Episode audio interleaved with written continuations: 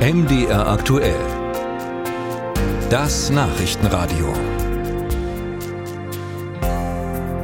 Es gibt Menschen, die sind reich. Und dann gibt es Menschen wie den US-Amerikaner George Soros. 6,7 Milliarden Dollar soll der 93-jährige Investor, gebürtiger Ungar, laut Forbes auf seinem Konto haben. In seiner Heimat ist Soros mit seinen Stiftungen verhasst in rechtskonservativen Kreisen. Er gilt in Ungarn gar als Staatsfeind Nummer eins. Womöglich, weil er auch einer der größten Geldgeber ist im Kampf für mehr Demokratie. 2021 hatten Soros Stiftungen, die Open Society Foundations mit Sitz in New York, rund 209 Millionen Dollar investiert, allein in Projekte in Europa und Zentralasien. Jetzt haben die Stiftungen aber einen neuen Chef. Und der will einiges anders machen. In Europa will er Büros schließen, Mitarbeiter entlassen, Geldflüsse umlenken. Hat das auch Folgen für Organisationen in Deutschland? André Seifert. Erinnern Sie sich noch an den Cum-Ex-Steuerskandal? Ein Skandal, bei dem ein Netz aus Aktienhändlern, Steuerberatern, Bankern und Anwälten die Steuerbehörden um Milliarden brachte. Vielleicht wären die Machenschaften nie ans Licht gekommen, doch Journalisten konnten sie 2018 recherchieren und veröffentlichen. Genauer gesagt, Journalisten des deutschen Recherchebüros Korrektiv.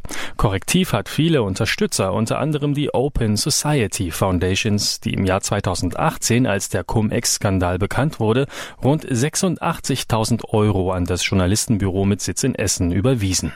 Nun jedoch könnte dieser Geldfluss versiegen. Werden weniger Skandale aufgedeckt? Korrektivsprecher David Schraven sagt deutlich Nein. Der Rückzug ist für uns überhaupt kein Problem. Wie man auf unserer Webseite nachlesen kann, bekommen wir schon seit einiger Zeit keine Förderung mehr von der Open Society Foundation. Deswegen erwarten wir keinerlei Einschnitte. MDR aktuell hat Anfragen bei fünf Nichtregierungsorganisationen mit Büros in Deutschland gestellt, die von den OSF mitfinanziert werden oder wurden, darunter Transparency International und Human Rights Watch.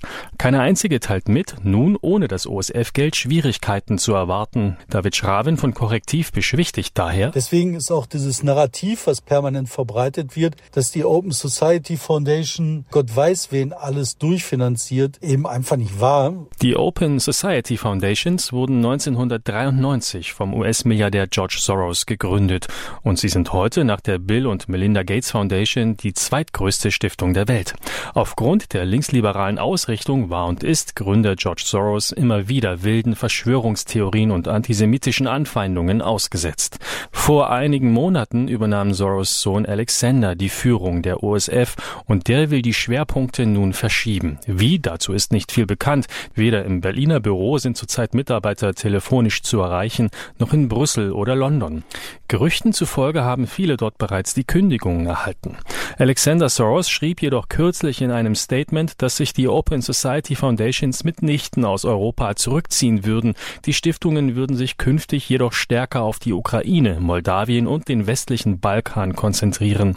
Annette Häuser vom Bundesverband Deutscher Stiftungen bedauert das, vor allem mit Blick auf Deutschland. Und daher hoffen wir sehr, dass die OSF auch weiterhin verlässliche Partnerin für zivilgesellschaftliche Organisationen in Deutschland bleiben. Dies sage ich explizit auch mit Blick auf die Europawahlen im kommenden Jahr und die teils wirklich existenziellen Nöte und den zunehmenden Druck, den sich diejenigen ausgesetzt sehen, die sich für eine pluralistische Demokratie und den freiheitlichen Rechtsstaat einsetzen. Wichtiger als die Europawahl scheint Alexander Soros jedoch die US-Wahl im kommenden Jahr zu sein. Schon mehrfach hat der neue Chef der Open Society Foundations betont, wie wichtig es ihm sei, eine Wiederwahl von Donald Trump zu verhindern.